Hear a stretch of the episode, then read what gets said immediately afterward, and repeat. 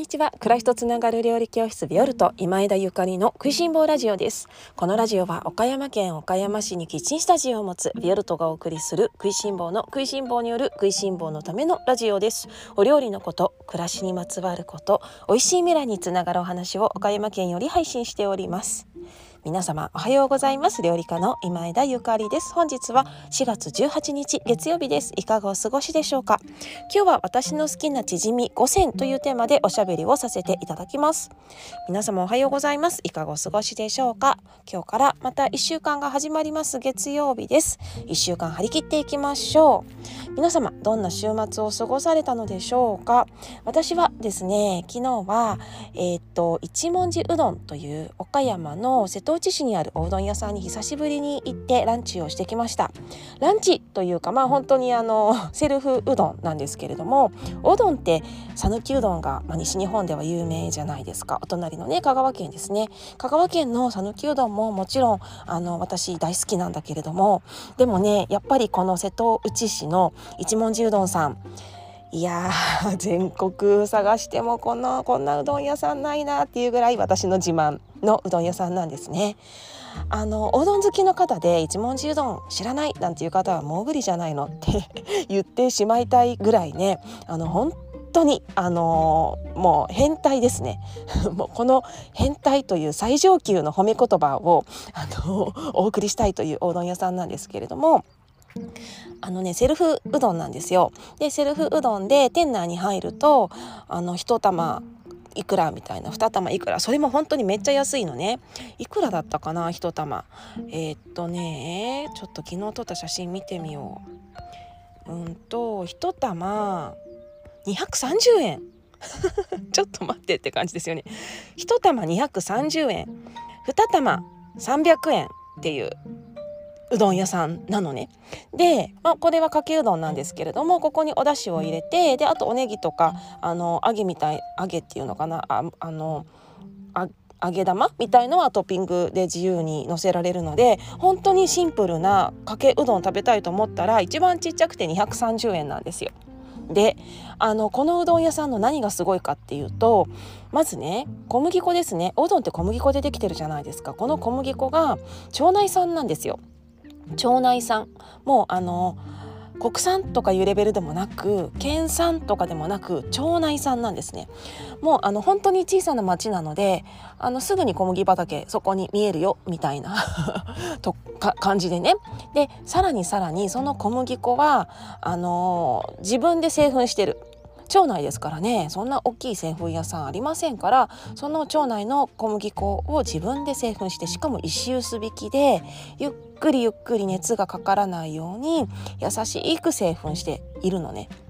でそのおうどん自体も真っ白じゃなくってちょっと茶色がかってるんですよ。それはその製粉のあの何て言うのかな。全部真っ白にしていないっていうのかな。でもだからこそすごくあの味わい深くってでまたね栄養価も高いしなんかね消化がめちゃくちゃいいのは、ま、間違いなく製粉のおかおかげっていうか製粉が理由なんだろうなっていうふうに思ってるんですね。で私が昨日いただいたのは鴨南蛮というあのこのねお店のもう一押しのあの贅沢メニューなんです。鴨南蛮はね230円とかじゃないですよ。あの普通のね普通のうどん屋さんの値段です。なんですけれどもまたねこの鴨南蛮に入ってる鴨がやばいの。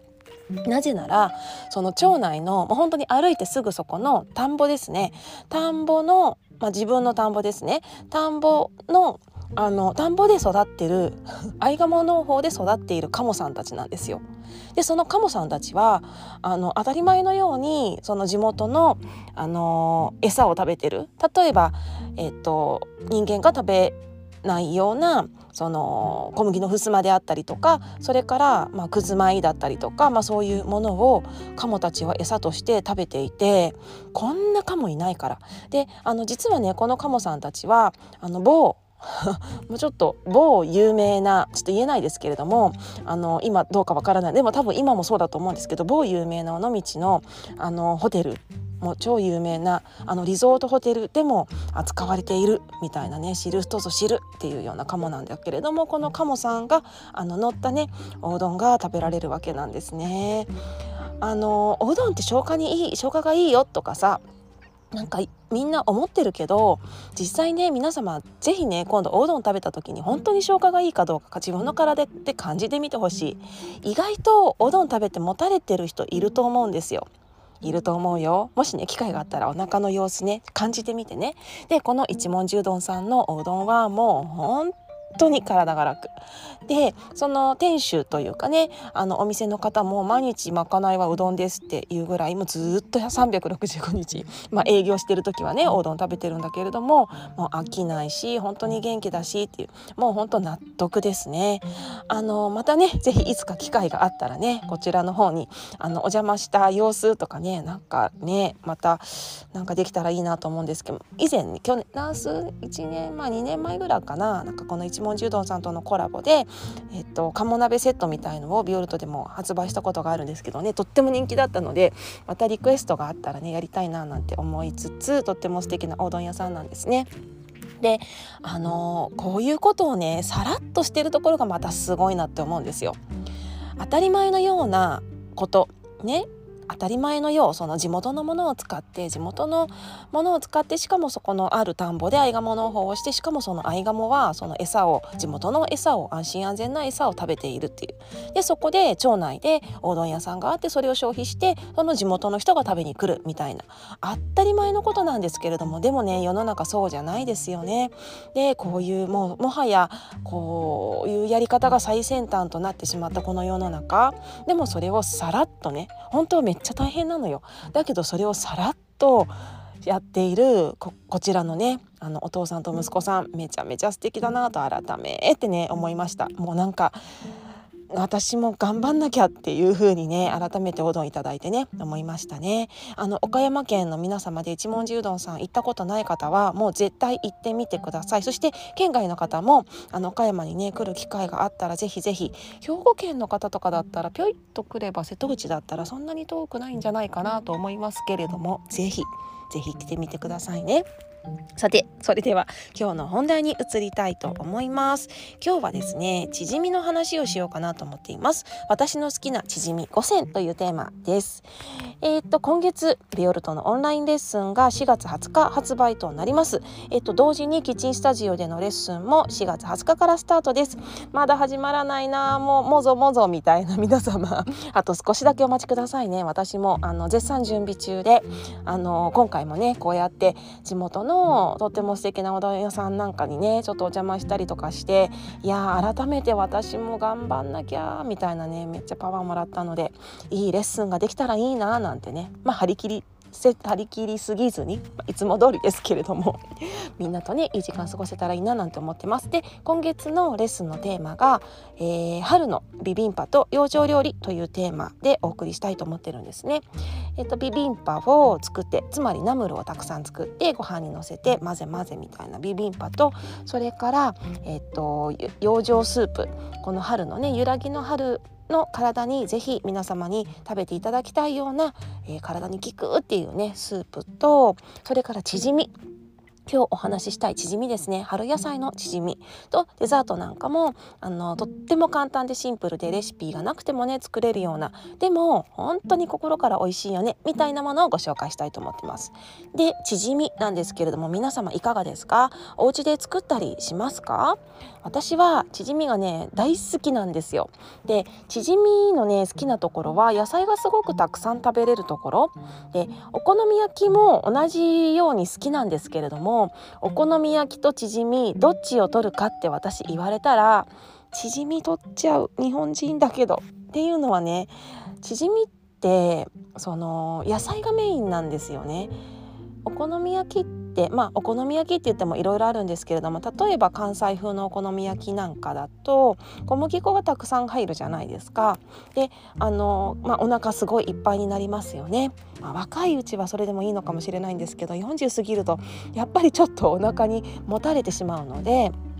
あのチヂミの方が私は好きであのそんな私が作るチヂミはね小麦粉をもう本当に極限まで減らした野菜メインの、え、チヂミなんです。で今月はそんなレシピをねご紹介しようと思ってるんですけれどもチヂミって野菜料理なんですね。でどんな食材を入れたチヂミを私が好んでいるかみたいなお話を今日は熱く熱く語らせていただきたいなと思っております。私の好きなチヂミ5選では1つ目からいってみましょう。1つ目は牡蠣です。オイスターえ野菜じゃないじゃんっていう。そうなんです。ごめんなさい。しょっぱなから野菜じゃないんですね。あのー、もう牡蠣のシーズンも終わってしまいましたが牡蠣のチヂミ大好き。もしかしたら私チヂミと言ったら牡蠣チヂミを一番食べてるかもしれない。でもこちらもね本当に同じように極限まで小麦粉を減らした牡蠣を食べるためのチヂミみたいな配合でいつもチヂミを作るんですね。あのー、まあチヂミって魚介を入れるレシピがすごく多いんですけれども牡蠣めちゃめちゃ合いますね。まあ季節がね終わってしまったのですが私の家の冷蔵庫にはこのシーズンがね牡蠣のシーズンが終わる前に一つ牡蠣のパックを1パック冷凍してあるのでこれを私は牡蠣のチヂミにして 食べたいどうしても食べたいってなったらやろうって思ってねあのワクワクっていう感じで冷凍してあるんですね。牡蠣のチヂミ大好きです。もうあのそうねお野菜はね入れません。野菜大好きとか言っときながらお野菜は入れずにもう私が作る時は柿チヂミは柿を食べるためのチヂミですね。そして2つ目です。2つ目は山菜のチヂミ。山菜のチヂミです。今真っ盛り。あのまあお住まいの地域にもよるんですけれどもさまざまな山菜がねあの里山で収穫っていうか取ることができますよね。あの私は基本的にお野菜は農家さんに直接届けていただくことが多いので産直にしょっちゅう行くって感じではね実はないんですけれどもただこの4月3月4月は産直に行くあの回数がめちゃくちゃ増えますその理由は山菜ですね産直に行って山菜をあのゲットするためです。で山菜をゲットしたらどんな風に食べるかっていうとチヂミ多いんですよね。であのいろいろなね山菜がありますけれどもえっと数実はね2年ぐらい前かなオンラインサロンを始めた頃にえっとめちゃくちゃ山菜のチヂミにはまってた頃ででオンラインサロンの中でねオンラインチームの皆様オンラインサロンの中で「ちじみ」と検索していただけますとちょっと古い動画になるんですけれども山菜のちじみの動画が出てきます。ぜひあのチェックしてくださいそして山菜があの手に入る方絶対作ってほしい超美味しいですよ。でまあちじみっていうかえまあそうね本当に山山菜を食べるための みたいなものなんですけれどもあのレシピはねあの今月のオンラインレッスンでご紹介するレシピとちょこっと違うんですがでもこれもすごくおすすめなのでやってみてほしいなと思います。ただあの2年前のオンラインサロンを私が「えいや」と始めたばかりに撮った動画なのであの動画はとしてはねあまりあの映像が良くないかもしれない画像が良くないかもしれないんですけれどもその辺りも楽しんでいただけたらなと。あの、2年前に私がこの「食いしん坊ラジオ」じゃない、えっと、オンラインサロンを始めた時にコロナ禍になって始めた時にあのどれだけどれだけど素人の状態で動画を撮り始めたのかみたいなことを分かってもらえると思います。この2年間で随分成長したねっていう風に あの笑っていただけると思いますのでその辺りも含めてね楽しんでいただけたらななんて思うんですけれども山菜のチヂミ超美味しいのであの手に入る方はねやっていただきたいなと思います。それから、えー、3つ目ですね。3つ目好きなチヂミはえー、っと夏野菜なんですけれども夏のねトウモロコシ。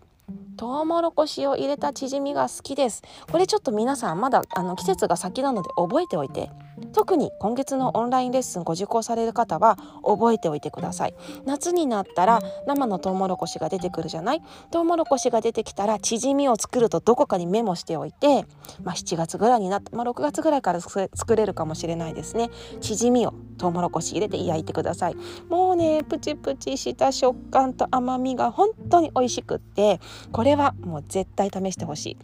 それから4つ目。同じく夏野菜ですね。あのこれもどこかにメモしておいてください。まだ季節が先なので。私の好きなチヂミ。もう一つはズッキーニのチヂミです。チヂミっていうよりかはジョンなんかジョーンっていうのかな。あのまなんかいろいろ呼び方がねありますね。縮み的なものの呼び方がたくさんあるようなんですけれどもそのズッキーニをちょっと厚めに何センチぐらいかな。1センチ2センチぐらいの厚さに輪切りをしてで縮みのえー、っと衣をまあまとわりつける。でその時に、えー、まとわりつけてもらいたい生地は、えー、オンラインチームの中で今動画で検索していただけるえーと、山菜のチヂミと同じ生地で OK です。同じ生地で OK でその生地をつけていただいて焼いてもらうと、まあ、ちょっとフリッタフリットみたいな感じなんだけどイメージ的にはね。本当に美味しくってこれすっごいおすすめですね。それから5つ目です。最後の5つ目。やっぱりキャベツ。私の好きな、えー、チヂミ。最後はやっぱりキャベツですね。でまあキャベツ今が旬ですのであの今月はね春野菜のチヂミというテーマでレッスンをあのお送りしたいと思っているんですけれども今月レッスンでご紹介します。あの春キャベツ。それからあの今のね旬のお野菜をちょこちょこっと入れたあのまあ本当にあチヂミってお好み焼きとすごく似てるなと何か何かの共通点っていうか何かその文化的に関わり合いがねどこかであるんじゃないかなって思えるようななんかその共通点類似点みたいなものを私は感じるんですけれどもやっぱりキャベツは美味しいよね。キャベツのお好み焼きキャベツのチヂミ美味しいですよね。今月のオンラインレッスンご受講の皆様こちらは絶対作っていただきたいのであのまあ特に用意していただくものはね特別あのどこでも手に入る食材で作りますので今から何か順番あの準備万端にしておくものももないんですけれどもあのはい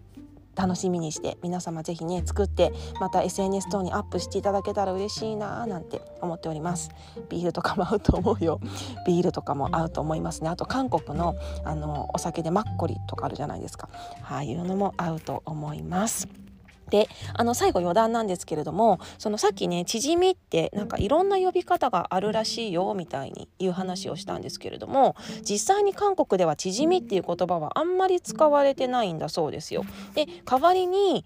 うん、ちょっと発音が合ってるかどうかわからないんですけどプチンゲっていうようなあの言葉を使ったりとかあとはジョンっていう言葉を使ったりするんだって。でジョンっていうのは私もねよくあの韓国料理の本とかでジョンって見るんですけどただこれは特別な日に食べるような感じででプチンゲっていうのはあの、まあ、おつまみのような感じでおやつみたいな感じであの食べるようなものだそうです。で日本ではそれをチヂミって言っているらしい。であのよくねこういうのあるんですよね。あの一つ例えばヤムチャとかもねそうなんですけれども日本人あのヤムチャって言うじゃないですかあの中国料理のちっちゃい餃子とかシューマイとかああいうのねヤムチャレストランとかヤムチャ中華街に行ってヤムチャ食べようとか言うんですけど香港に住んでた時にヤムチャって言わないんですよ。香港ではヤムチャとは言わずにデムサムって言うんですよね。ヤムチャって言っても通じないのね。でヤムチャって漢字ではお茶を飲むって書くじゃないですか。だからもう本当にお茶を飲むっていう意味。まあどこかでね日本でそういう風に伝わっちゃったんだと思うんですけれどもなんか日本でそういう風に呼ばれている名前でも意外と海外では使われてなかったみたいなことってよくありますね。まあ縮みでいいと思うけど日本だから。でねあの縮みっていうのは雨の日に食べる。ものなんていう風なあの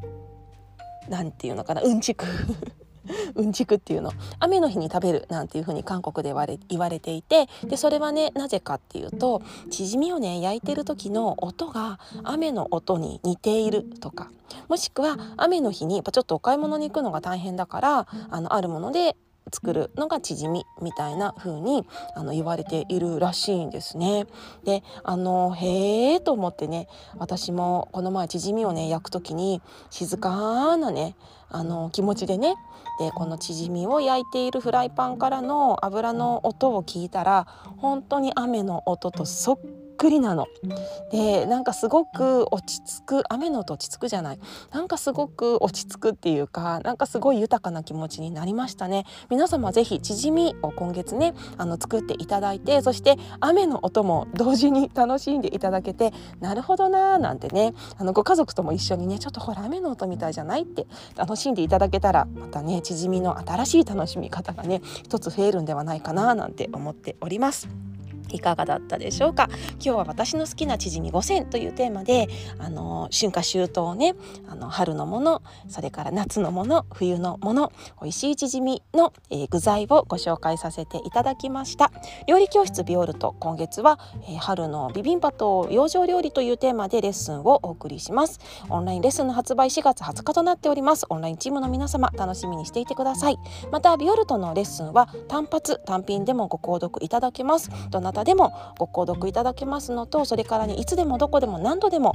ご覧いただけますのでちょっと忙しくてすぐ見られないんだよね。オンラインレッスンって閲覧期限があるのがちょっとなーなんていう方には超おすすめです。ビオルトのホームペホームページが消滅しない限りは見ていただけるようにあのしていますのであのだから特に閲覧閲覧期限がないっていう感じなんだけれども例えばねあの今年買っていただいたこの韓国料理の、えー、オンラインレッスンを来年また1年後に見てもらうっていうことが可能なんですよね。あの私としてはとっても自慢の自信作のオンラインレッスンとなっております。試してみたいっていう方ねぜひあのオンラインショップの方を覗いていただけたら嬉しいです。そしてあのビオルトのこのオンラインサロンの中にもね一緒に入ってあのよりお料理についてより生き方について学んでいきたいな食いしん坊のコミュニティでみんなと一緒に学んでいきたい新しいお友達欲しいなんていう方はオンラインチームに入っていただけるとよりお得であの深く学んでいただけると思います。ますのでぜひこちらもチェックしていただけましたら嬉しいです。若い方からそれから